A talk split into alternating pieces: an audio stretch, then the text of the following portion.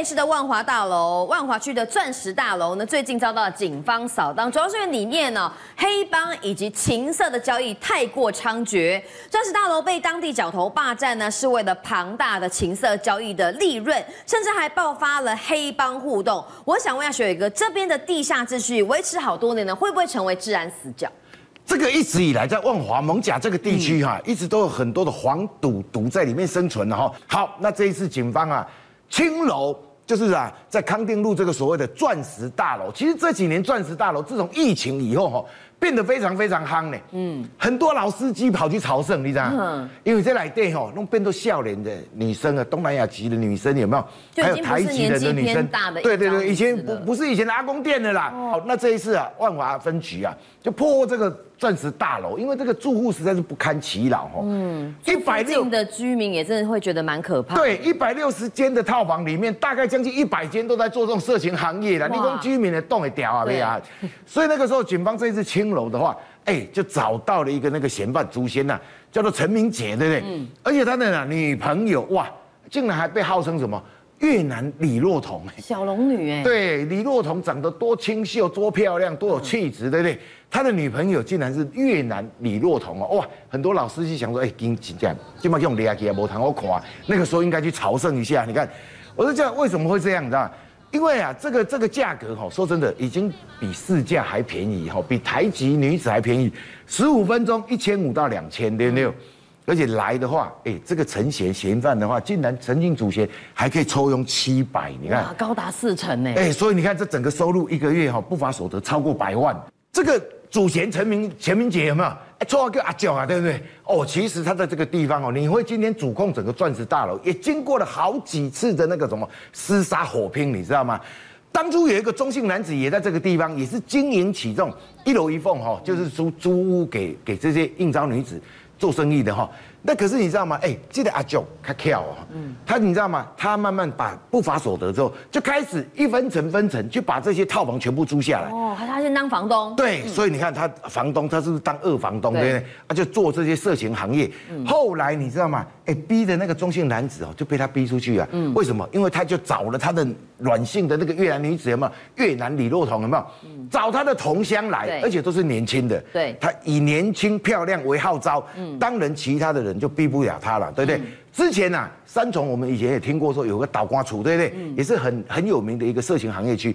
他们本来也要进驻到这个钻石大楼，最后啊，发生了几次的那个火拼冲突，有没有？最后都被阿娇啊赶出去。对，所以后来整个钻石大楼就忙怪在拿下。对，好，那这个陈明杰说实在话哈，哎，一嘛一警嘛，一个很有名的一一些案件，你知道吗？嗯、包括你知道那时候峨眉街停车场的那个。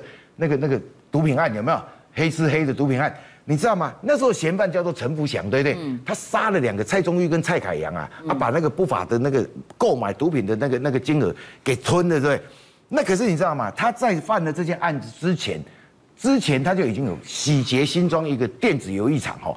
那个时候，哎，法院就觉得说，你你你洗劫人家的电子游艺场，这个罪蛮重的，是强盗，你知道吗？嗯、所以那时候想说，哎。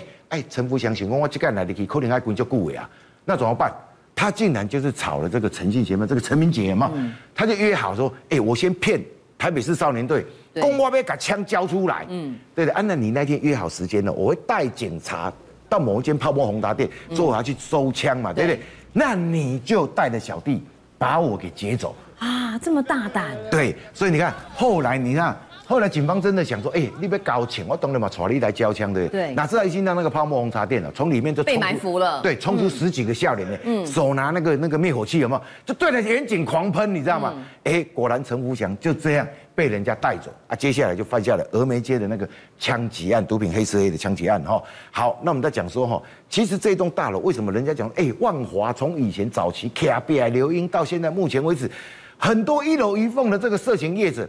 为什么你无法都把它清除掉，对不对？而且现在人家讲说，哈，这栋钻石大楼现在有名是有名在哪里？哪里？里面还有八国联军啊！不只是东南亚，现在到八国联军。对啊，就是很多外籍的女生都来嘛，对不对？那为什么这个钻石大楼会这么有名？其实业者也有关系的哈。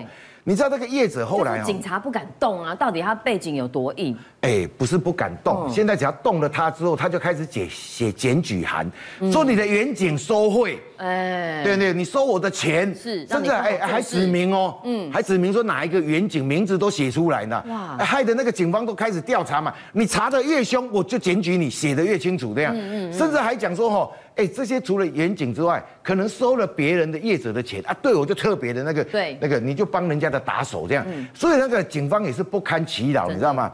那可是你知道吗？为什么这些业者敢那么嚣张？之前就有一个派出所的所长哈，他刚派调到这个地方来哈，就是今年年初调过来的时候，他就想说，哎，我这个辖区这么混乱，我晚上总要去捞捞看看嘛哈，到底什么外外传的那个流音或色情行业到底有多严重？你知道吗？后来竟然呢，他去的时候，哎，竟然就有一个那个笑脸呢哈，就跑过去拍了那个所长的肩膀，就跟他讲说，哎，收掉哈。他就想说奇怪，我才刚调来不到一个月呢，你怎么知道？而且我也没有露脸呐。对啊。为什么你知道我是所长啊？所以大家就面对面看了一下之后啊，反正就就就彼此有个默契然后你把我我马张力呀哈大家都记下来。后来这个所长就是万华分局进行一个什么搜查的行动的时候，把这些业者的这个小弟全部抓来之后，从他们的手机发现说哈，他们竟然有叫战手册，嗯，把整个分局附近派出所的员警。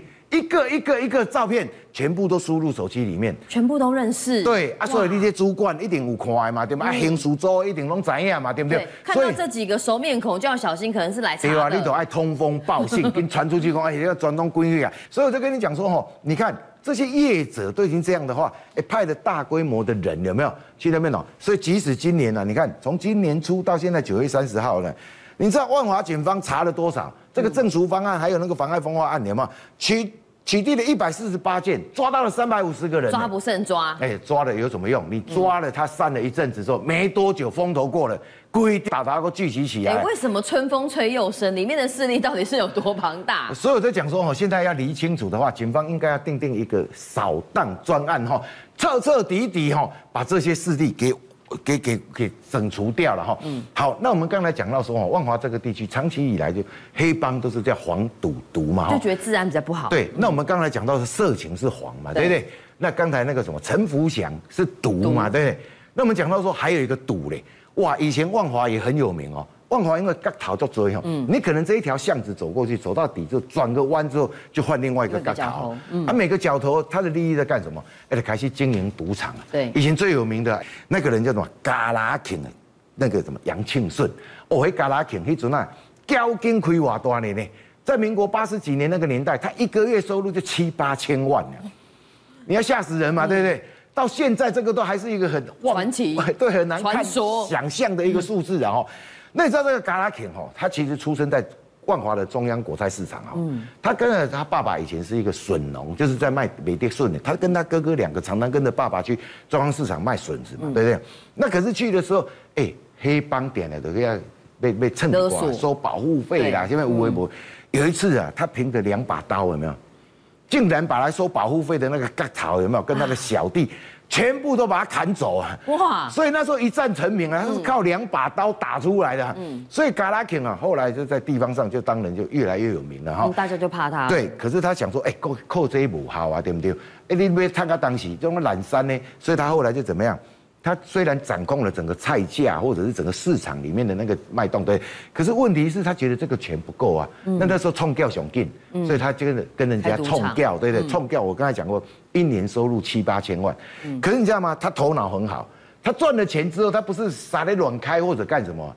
他竟然把钱赚来的钱全部都去买土地，你知道吗？嗯，所以后来你会发现说，他光收租每个月就几百万的收入哦。到二零零六年的时候，他慢慢就要退出到退居到幕后嘛。哎，公斤讲，哎，看人家嘴也不要就在在幕前被人家盯住嘛，对不对哈？好，他就退到退居幕后之后，哪知道到了二零零六年那天刚好中秋节哈，嗯，他跑去他小三家有没有？嗯，竟然出来的时候。被埋伏的一个枪手，直接在门口就把他给枪杀了。谁知道他跑去小三？对，而且你知道吗？他的行踪。而且你知道那一天杀他的时候有没有？因为刚好是中秋节啊，他开了四五枪，人家还以为说，哎，这几天棒炮啊，所以大家都不注意，只等到看到那个杨庆顺倒在地上，哎，嘎拉肯都跌头卡他妈准准准的行，大家才发现出事啊。后来你知道那个警方啊，那个时候那个海山分局的副分局刚好是我好朋友陈良仁，他说刚开始还不知道这个人是谁被枪击案。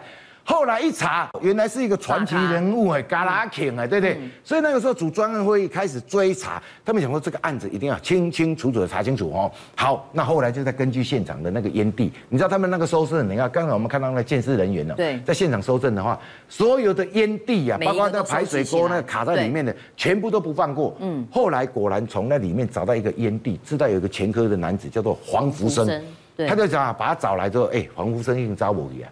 他就想，呃，这个很有很有可能就是枪手嘛。后果然抓到黄福生之后，黄福生竟然对整个案件三缄其口都不讲。嗯，那个时候其实这个案件的话，当然了，我们讲说情财仇嘛，对不对？那仇杀的话，哎，嘎拉肯定退居幕后很久了，不大有什么仇家嘛，对。那情后来发现说，他除了正宫大老婆之外，还有一个小老婆啊，老小三呢，会不会是因为情杀？而且那个时候还互相指控了。我们看到这个狗 lap 猪就是他的那个老婆嘛，对不对？那时候大家讲说，哎，一定是原配教唆杀人，或者是小三教唆杀人。后来一查不对啊，这狗俩猪已经跟他的小孩已经移移民到加拿大了。对，而且他也拿到很多的的钱嘛，对不对？那小三更不可能，为什么？因为他肚子还怀有嘎拉肯的小孩，更不可能。而且他所有的花花费收入的话，全部都是嘎拉肯公祭。那到底是谁？其实这黄福生哦，从头到尾他其实落网了，也都不讲了。嗯，一直到还这之前还还嘎到嘎吉的那个。嘎拉肯的好朋友刘姓男子哈，嗯，后来一查不对啊，这个刘姓男子跟嘎拉肯有生意上的往来，是这两个很密切，也没有杀人的动机，那到底幕后指使者是谁？后来跌破大家眼镜，为什么？到二审的时候，警方呢那时候法官就开始就跟他心理战，嗯，跟他讲说，哎、欸，你杀嘎拉肯，嘎拉肯你怎样也身价哇这好几十亿呢，嗯，对不对？啊，你提哇这钱，对的。后来他想一想，对啊，因为什么？当初答应他的安家费，后续没有给。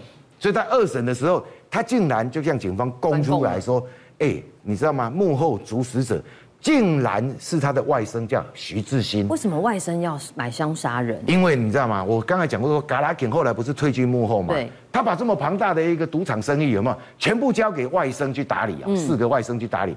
后来就是因为公积金，哎，因为他的赌场很多呢，嗯，遍布台北市，哎，不是说只有万华这个地区而已。嗯。他的赌场很多之后。你知道吗？他们的每个赌场要上缴所谓一笔公积金呢，嗯，那那时候就是因为公积金均分不平均呐，他就讲说，嗯，啊，我已经起码做目前的主持人呐，你嘎来肯搁在后面遥控，这个公积金拢你在用，我拢没在用，所以，嗯，他想说，那干脆把他的舅舅杀掉之后，搞不好这整个赌场才实实在在交到他的手上，所以他才会花了钱请这个黄福生把他的舅舅亲舅舅给杀害。政界、商界、演艺界，跨界揭秘，重案、悬案、攻击案、拍案惊奇，新闻内幕、独特观点，厘清事实，破解谜团。我是陈明君，我是李佳明，敬请锁定《五七新闻网》，真相不漏网。